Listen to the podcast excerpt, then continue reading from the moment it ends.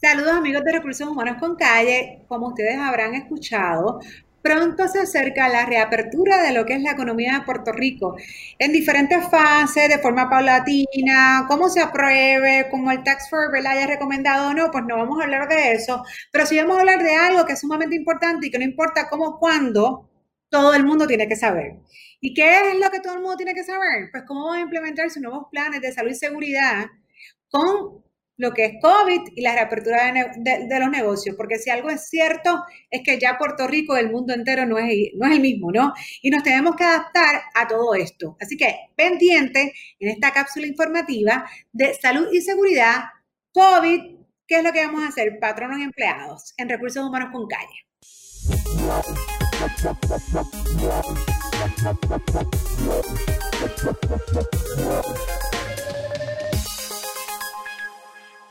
Saludos amigos, como les mencioné, eh, hemos escuchado muchos cambios y no es culpa de nadie. Sabemos que esto es sumamente novel. Se, ha dicho muchas cosas, las ha actualizado. De igual forma, pues el Departamento de Salud y Seguridad en Puerto Rico eh, ha tratado de, trabajar con estas actualizaciones hasta que finalmente han sometido unas guías para los patronos y hay unas cosas básicas que todo patrono tiene que cumplir. Así que hoy hemos invitado a la señora Tania Álvarez, presidenta del Comité de Salud y Seguridad de la Asociación, de la Asociación para Industriales, a quien le agradezco mucho que nos haya donado este espacio y este tiempo para podernos educar tanto a patronos como a empleados de qué es lo que mínimo tenemos que hacer. Se nos está exigiendo, obviamente, para la reapertura de, de todos los comercios en Puerto Rico, tener un protocolo de salud y seguridad en el lugar de empleo. Pues entonces eso es lo que yo quiero que nos informe un poquito y nos oriente la señora Álvarez. Tania, encantada y gracias mil por estar aquí con nosotros.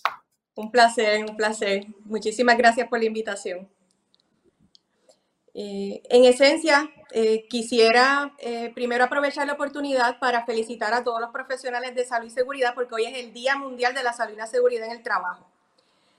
así que estamos de fiesta muy apropiado el tema para el día de hoy. Eh, pues como bien dijiste, ya estamos próximos a, la apertura de nuevos sectores y esto abre la oportunidad a trabajar planes de contingencia y mitigación. Eh, y el patrono tiene que estar ya definiendo y diseñando esos protocolos. No esperar a que le llegue el personal, a que le llegue la situación para manejarlo, sino preventivamente, pues trabajar estos planes. Así que OSHA está siendo bastante diligente en establecer guías, igualmente el CDC. El Internet provee muchísima información eh, con relación a protocolos o buenas conductas o controles. Así que es bien importante, ¿verdad?, que nosotros como patronos eh, utilicemos lo que llamamos la jerarquía de controles. ¿Y qué es eso? Pues mira, eh, básicamente el CDC nos está dando guías para tú determinar si tu industria o sector es de mediano, alto o riesgo, o riesgo leve. Así que dentro de las actividades que la industria puede hacer es primero determinar qué tipo de riesgos tiene en el área de trabajo, hacer un, lo que llamamos un análisis de riesgo por las tareas, determinar si su riesgo es alto, bajo, moderado y establecer la jerarquía de controles. Que empezamos con controles de ingeniería. Pues mira, ¿qué es eso? ¿Debo poner barreras físicas en mis estaciones de trabajo? Si tengo una línea de manufactura, ¿qué tipo de barrera física o partición puedo implementar para garantizar distanciamiento? Eh, número dos, el control administrativo qué prácticas de trabajo yo puedo tener o implementar para manejar mi riesgo. Por ejemplo, los famosos seis pies de distancia en mis estaciones de trabajo. ¿Puedo garantizar ese distanciamiento? ¿Puedo establecer itinerarios de limpieza, de sanitización y desinfección en las áreas? ¿Tengo que aumentar esos protocolos? Eh, restringir la cantidad de personas de elegir qué funciones son realmente esenciales en este momento y voy haciendo una apertura paulatina y voy evaluando cómo voy a hacer ese proceso de transición. Eh, requerir el proceso de lavado de manos constante, así que hay que repasar con nuestros empleados el adecuado ¿verdad? Eh, proceso de lavado de manos.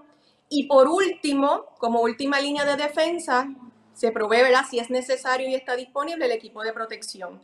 Eh, importantísimo si usted determina que va a utilizar un equipo de protección, tiene que adiestrar a los empleados en el uso correcto de ese equipo, las limitaciones de ese equipo y el mantenimiento de ese equipo de protección personal. Que básicamente, ¿verdad? Dentro de la guía. Sí.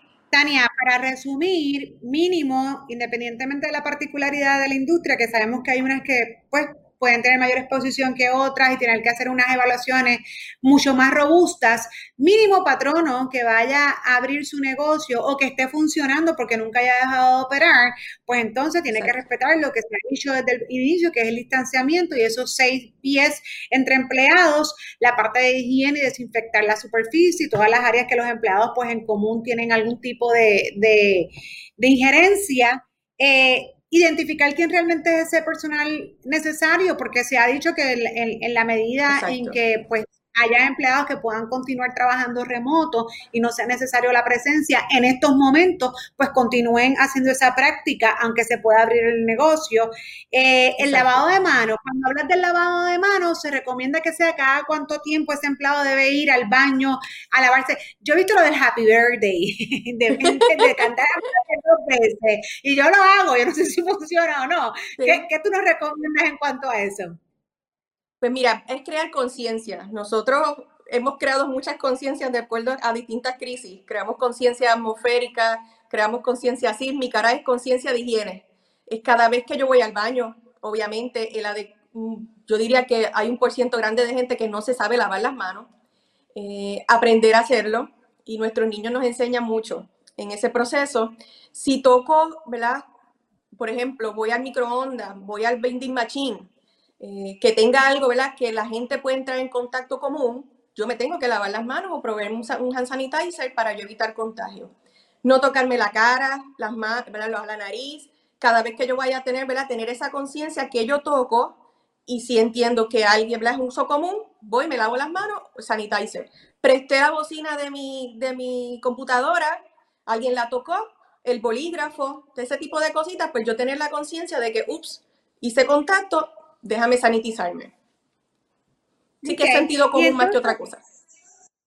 Y obviamente pues terminamos con lo que mencionaste sumamente importante, que es el equipo de protección personal, que me imagino que eh, dentro del equipo pues puede haber muchas cosas, porque pueden haber los face shield, pueden haber los guantes, puede haber ropa, etcétera, pero mínimo, la mascarilla la debe obviamente, ¿verdad?, utilizar todo el mundo en todo momento. Pues la mascarilla, hemos tenido mucho trabajo con ella, eh, orientando a las personas. La, no es lo mismo una mascarilla que un respirador y mucha gente llega a los lugares de trabajo, por ejemplo, con un respirador N95 este, y se le debe explicar a la persona ¿verdad? los usos y limitaciones de ese tipo de, de, equipo. Las limitaciones, si usted tiene, por ejemplo, condiciones respiratorias, eso limita la capacidad respiratoria, cómo hacer un fit, ¿verdad? Que a veces vemos las mascarillas como que puestas al revés o, mal. Así que nos da esas alertas de que tenemos que hacer ese acercamiento con las personas. Recomendamos el uso de la mascarilla quirúrgica porque no hace fit con la cara y no te limita la respiración. Ha sido un proceso. De, de, aprendizaje eh, y adaptarse a esta nueva realidad. Eh, igualmente la, la, de tela muy bien puede darse. Eh, hay lugares de trabajo que hay limitaciones, ¿verdad? Por proceso, pero entonces, ¿qué control voy a implementar? Tengo mi proceso de gowning, tengo otros controles de ingeniería o administrativos, eh, ¿verdad? En el área que justifiquen tu apropiada identificación de esos riesgos y de esos controles y equipos.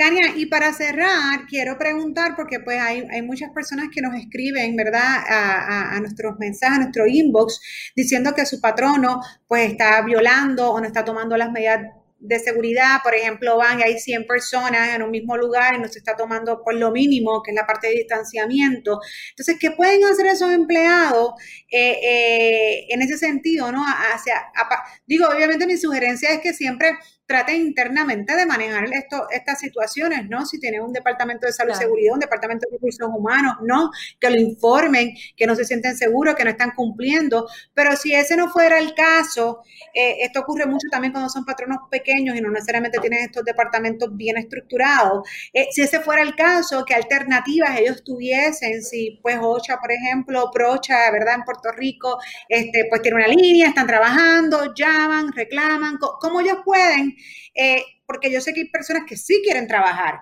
pero oye, e, esto es como, esto es parte tú sabes, tener la disposición de tus empleados, pero tu patrón no tienes que cumplir con, obviamente, ¿verdad? Lo que es el programa de salud y seguridad para ellos. Y si no fuera el caso, entonces cómo estos empleados pueden hacerse sentir ante alguna agencia, ¿no? Para que esto se corrija. Sí, eh, OSHA tiene oficinas de, ¿verdad? como bien dices, tenemos derechos y deberes y responsabilidades. Yo siempre este, promuevo el diálogo con el patrono, que, les pongan las preocupaciones en estos momentos de crisis o de oportunidades. Es importantísimo la comunicación, es importantísimo la, la educación. El patrono tiene que estar, ¿verdad? Todo el tiempo en comunicación de qué está haciendo. No es algo, como tú bien dijiste, hay muchos cambios, así que lo que implementes hoy lo puedes modificar al otro día. Eh, pero tener esa comunicación constante con el patrono es importante y el patrono con sus empleados. Eh, OSHA provee líneas de apoyo, eh, de orientaciones y consultoría, así como líneas de referidos y querellas que ellos están atendiendo. ellos están de manera virtual atendiendo las reclamaciones de los empleados y haciendo los acercamientos al patrono este, en ese sentido. Así que mi exhortación es ahí la Oficina de Consultoría de Puerto Rico OSHA, eh, usted tiene el derecho, ¿verdad? Si entiende que el patrono no ha sido proactivo en ese proceso de garantizar un lugar de, trabajo seguro y saludable, ahí está la agencia, eh, ¿verdad? De, enforcement, como dice, refuerzo. Igualmente, proactivamente, ¿verdad? Para no tener que llegar a eso, las asociaciones eh, hecho en Puerto Rico, la Asociación de Contratistas, la Asociación de Industriales, tienen grupos de apoyo eh, especializado. Por ejemplo, Industriales tiene el Comité de Salud y Seguridad compuesto por colegas.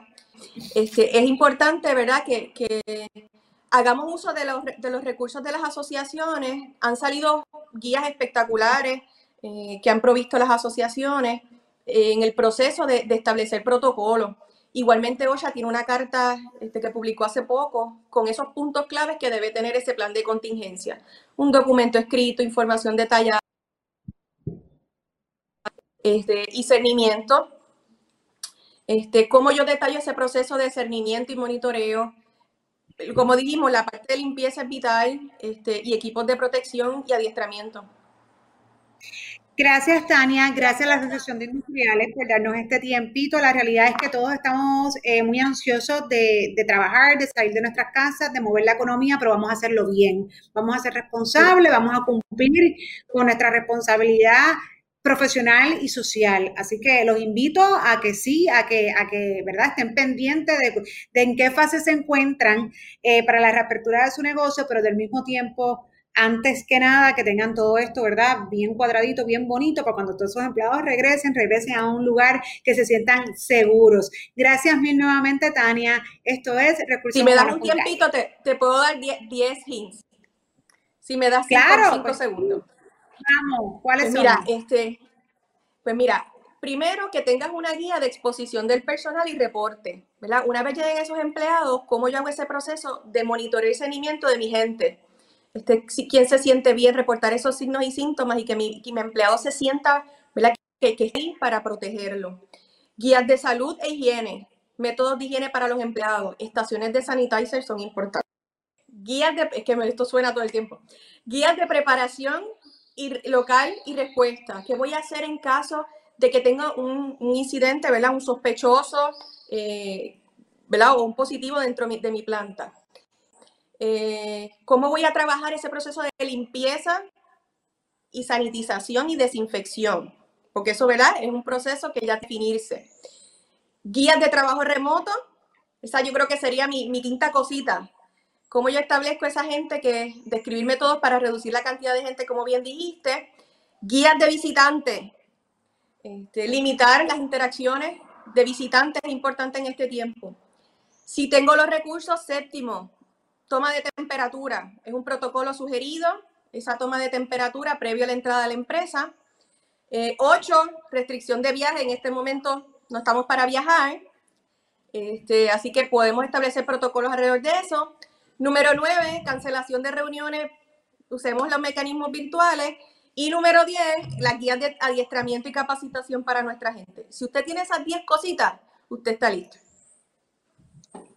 Pues cojan nota, cojan nota y aprovechen, aprovechen esta, esta consultoría por aquí de gratis. Gracias, Miltania. Ahora sí nos y después Recursos Humanos con Calle.